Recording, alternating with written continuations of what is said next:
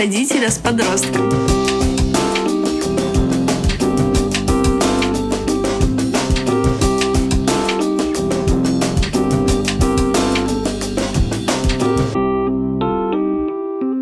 Всем привет! Сегодня с вами Лена Арданова а, и моя мама, которая сидит рядом.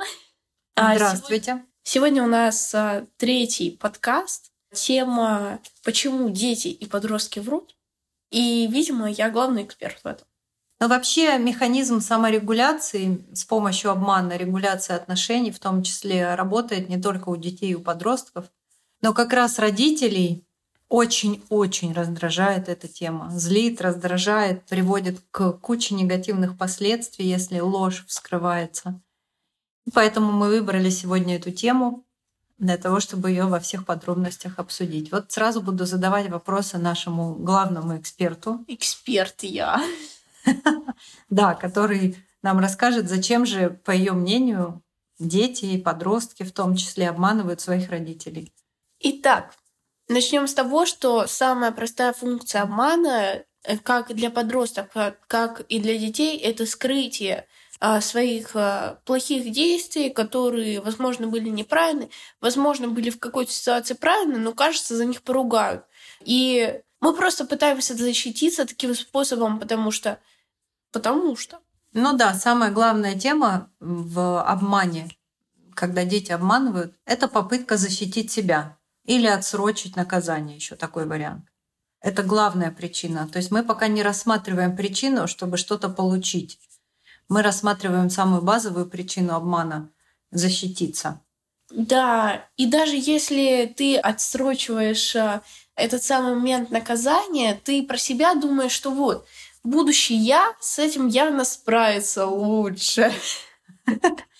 Да, интересная мысль. А вот как насчет того, что почти весь обман вскрывается и никакая защита не срабатывает? Во-первых, не весь Это требует дополнительных обсуждений после, сколько обмана, который ты совершала, не вскрылось.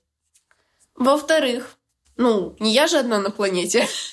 Возможно, у меня это не сработало, а может быть, у других сработает. Мне кажется, а каждый, каждый мог э, так подумать и про себя, и про других. И в целом я считаю, что а, обман всегда может сработать, в отличие от того, что ты сознательно идешь на сдачу, а, каешься в своем преступлении, тебя наказывают в любом случае. А, обман же действует так, что у тебя есть шанс 50 на 50, что ты выживешь. Мне кажется, каждый очевидный человек выберет, если ему предоставят умереть сейчас а, или, возможно, умереть в будущем 50 на 50. Ну что вы выберете? Да, кстати, так я вопрос не ставила никогда внутренне. В любом случае мы понимаем, что обман это момент стресса для ребенка, какая-то стрессовая ситуация толкает его на такое решение. Вероятно, раньше его за это ругали, за то, в чем он не хочет сейчас признаваться. Или, вероятно, он очень устал от разборок, которые ему учиняют. Или, может быть, действительно он хочет отложить вот это наказание для того, чтобы в дальнейшем с ним что-то там придумать. Самое э, главное, что каждый раз э, мы Э, будто бы не замечаем, что следующие последствия, которые произойдут в будущем, они произойдут с нами, а не с кем-то там еще. Либо мы пытаемся придумать что-то такое, что смягчит наше наказание, и пока что мы еще не придумали, дайте еще пять минут, пожалуйста. А вот, кстати, за обман бывает страшнее наказывают. Что ты про это думаешь? Не могу не согласиться, что в этом есть смысл. Потому что если постоянно обманывать, это тоже до добра в любом случае не доведет э, никого, включая и человека взрослого, включая подростка, потому что ты уже и сам запутаешься в своем равне, будешь об него спотыкаться, оно будет тебе грузом и весом. А, поэтому в этом есть смысл, но вранье из нашего мира все равно не уйдет. Да, но мы сейчас не про это говорим все-таки. Родители, дорогие родители, взрослые, попробуйте понять, что большая часть обмана происходит в точке стресса, когда ребенок пугается и не знает, как выскочить ему из ситуации, и вынужденно даже для самого себя принимает решение, как мы выяснили, отложить некое вот это вот что-то страшное возмездие, да, то, что будет его преследовать за съеденную банку варенья. Это я про более младших говорю. Это вот, но, Как скорее метафора. всего, Но все-таки я знавала человека, который съедал кучу варенья или кучу конфет, и ничего. Говорил, что это не он. А еще, кстати, показывает на то, в каком стрессовом состоянии находится ребенок в моменте обмана. Вот это вот совершенно иррациональное отпирательство, когда ребенок говорит, нет, это не я. Ну и что, что я один в квартире? Ну, в общем, вот эти моменты, когда он абсолютно неразумно себя ведет и упирается, идет до последнего, они как раз показывают, насколько он сейчас в моменте находится не в адекватном состоянии. Для вас это будет такой маячок того, что ребенка скорее нужно, если он более маленького возраста, пожалеть, а если более взрослого, в моменте отпустить и разбираться с этой историей позднее. Но хочу вам сразу посоветовать по поводу подростков. Имейте в виду, всегда нужно иметь какие-то записи, фотографии, точные даты, конкретные какие-то данные, потому что они продолжают отпираться и дальше. Мы продолжаем иногда забывать об этом. Да, кстати, Сейчас э, моя мама решила а, припомнить мне моменты, когда я говорила, так, стоп, э, ты серьезно? Да нет, это не я. Да не было такого. А на самом деле порой меня просто подводит память, и это даже не склероз. какая удобная память у вас, уважаемая. Очень мягкий диван. Где сил, там и нет вмятины. У вас порой тоже. Да, но все-таки мы будем стараться сейчас не поругаться в, на- в процессе нашего подкаста. Сегодня, во всяком случае, кажется, мне так кажется, меня никто не обманывал. Сегодня уже достаточно поздно. Надеюсь, что это так. Но я стараюсь, очень стараюсь воспринимать обман не как взрослый процесс обмана, когда два взрослых человека, предположим, один другого обманул. И тогда действительно огромный вопрос встает к тому, кто перед тобой. Стоит ли вообще пускать его на порог твоего дома? Мы не говорим даже про какие-то крупные обманы, даже мелкие какие-то ситуационные виляния кажутся нам во взрослом возрасте на равных, когда мы взаимодействуем, но странным поведением. С подростками, с детьми тем более, это все совершенно другой процесс. И вот та страшная эмоциональная реакция, которая идет от родителей на обман или на потенциальный обман, это большой вопрос к родителям. Старайтесь смотреть на своих подрастающих отпрысков, на всех своих детей, на подростков, которые, может быть, уже выше вас ростом, все-таки как на детей. Их мозг еще не сформирован полноценно, полностью. Они еще не могут саморегулироваться, они еще не понимают всех последствий. Ну и в момент стресса, конечно, делают все по привычке. То есть сначала обманывают, а потом отпираются. Хочу сказать, что, к сожалению, наш мир все-таки присутствует в нем обман. А, и если ребенка настолько затрузучить, что он в итоге вообще не будет врать, то он, к сожалению, действительно, прикиньте, может привыкнуть. А, И, возможно, а, очень-очень редко врать, но тогда он, к сожалению, в взрослой жизни ему будет очень тяжело, потому что, возможно, его будут обманывать, и он не будет уже полноценно оценивать ситуацию и понимать, что на самом деле его обманывают. Да, безусловно. Добавим еще к этому, что если в семье есть четкие границы, что можно, что нельзя, за что бывает наказание, за что не бывает наказание, что допустимо, что можно обсуждать, то тогда ребенок живет в более спокойной, бесстрессовой обстановке, и он намного меньше обманывает в целях именно вот этих вот а, сохранения безопасности, сохранения границ. Да, потому что неизвестность всегда пугает любого из нас. А, И если ты видишь а, рамки, в которых ты живешь, а, ты можешь полноценно оценивать ситуацию. Даже как Ну, ребенок или Да, подросток. даже как ребенок на своем уровне оценивать ситуацию тоже возможно. Старайтесь с ребенком проговаривать эти моменты, что обман вскрывается, что границы такие, это можно, это вообще запрещено.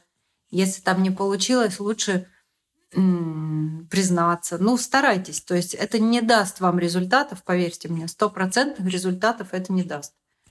Но хотя бы для ребенка это обозначит границы того, как вы воспринимаете обман. А иначе, если вы на него начинаете кричать и возмущаться в момент вскрытия обмана, а он даже не помнит из-за стресса, что он вообще это говорил, то вы попадаете в большой, длинный, замкнутый круг, который разорвать будет практически невозможно. Просто поверьте мне. Петля Мелнина.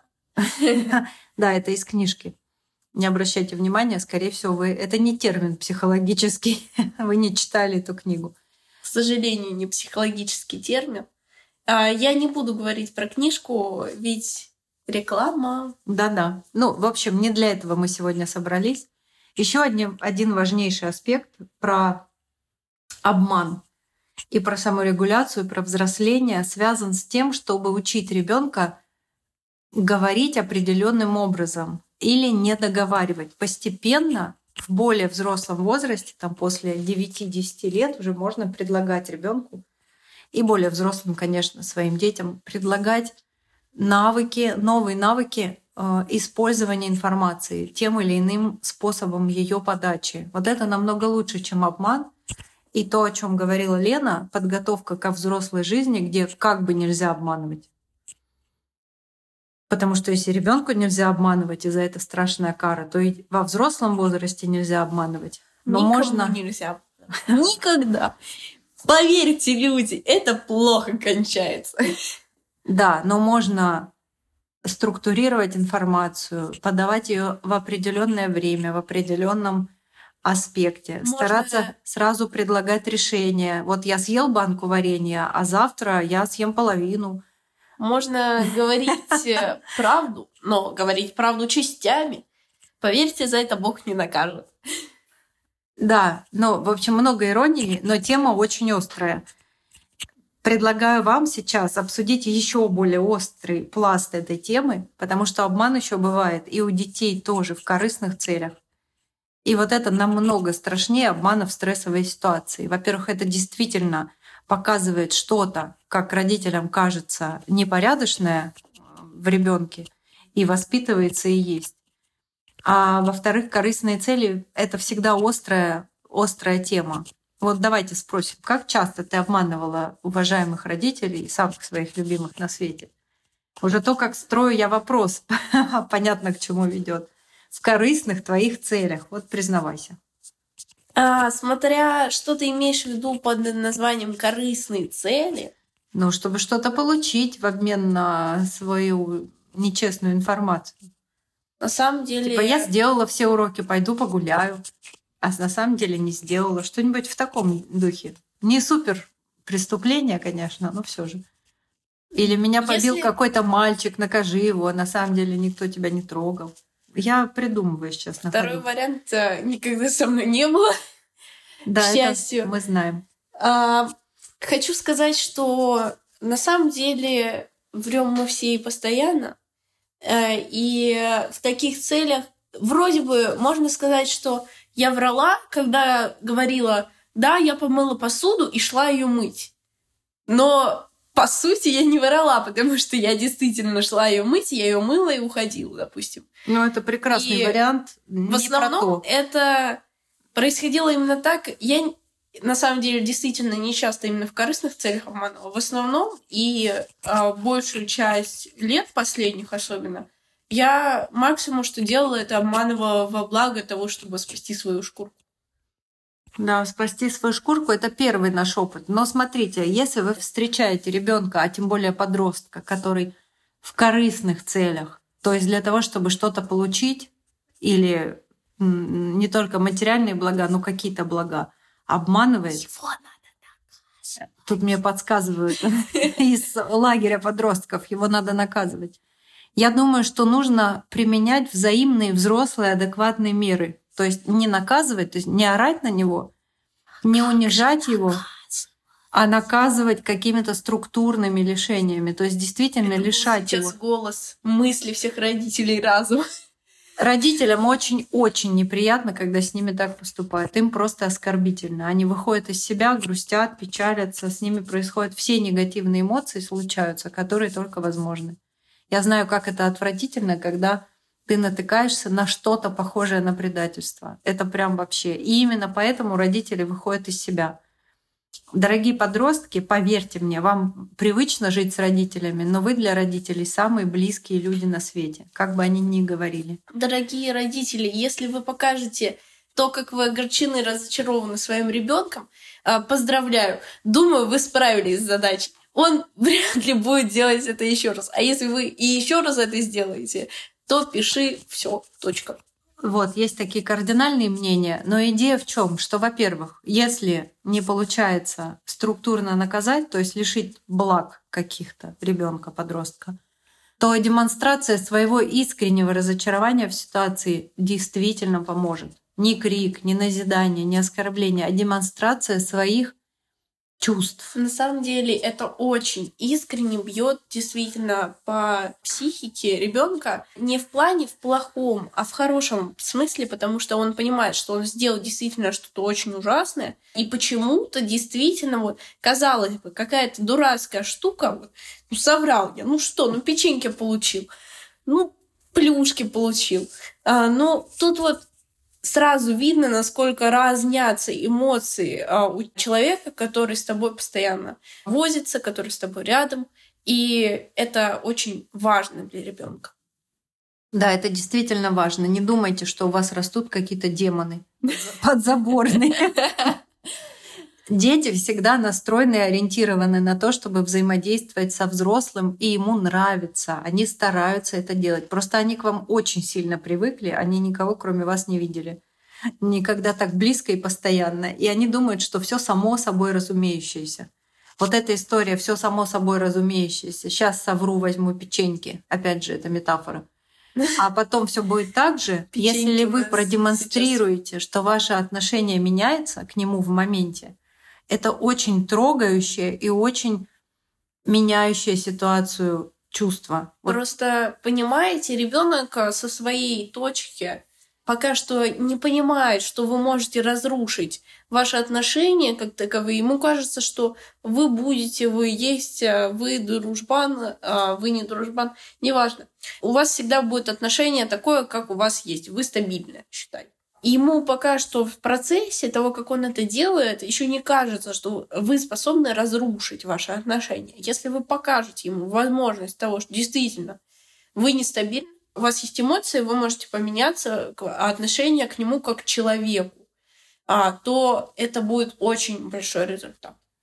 Надо сразу предостеречь от того, чтобы демонстрировать что-то искусственное и от того, чтобы унижать человека. То есть просто показывайте, не давя свое искреннее, настоящее то чувство, которое в моменте будет. Если этого чувства нет, а есть только бешенство, старайтесь отойти в моменте, не срываться на подростка, потому что он запрется, замкнется и будет делать еще хуже. То есть, поверьте мне, это тоже разрушает отношения. Это не весело.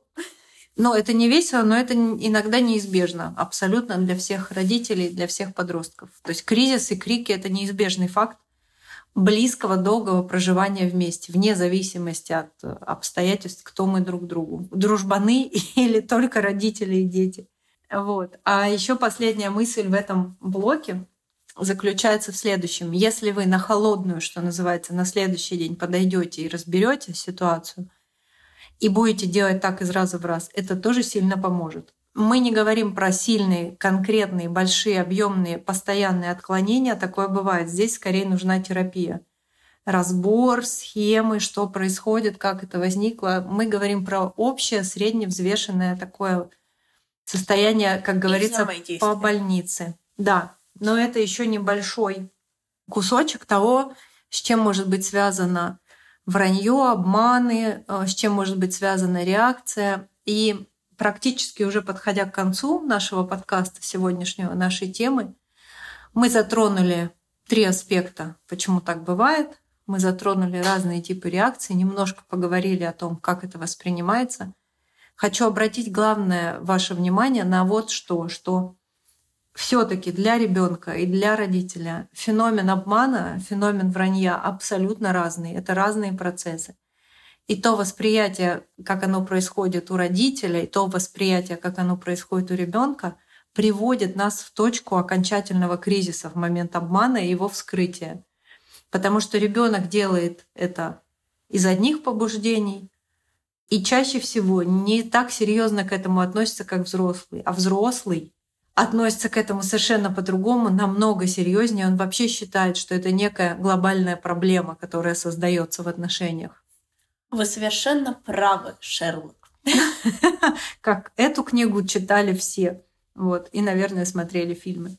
Дорогие друзья, Тема оказалась не такая страшная, на наш взгляд. Нам хватило нашего времени, 20 минут с небольшим, на то, чтобы ее коротенько осветить.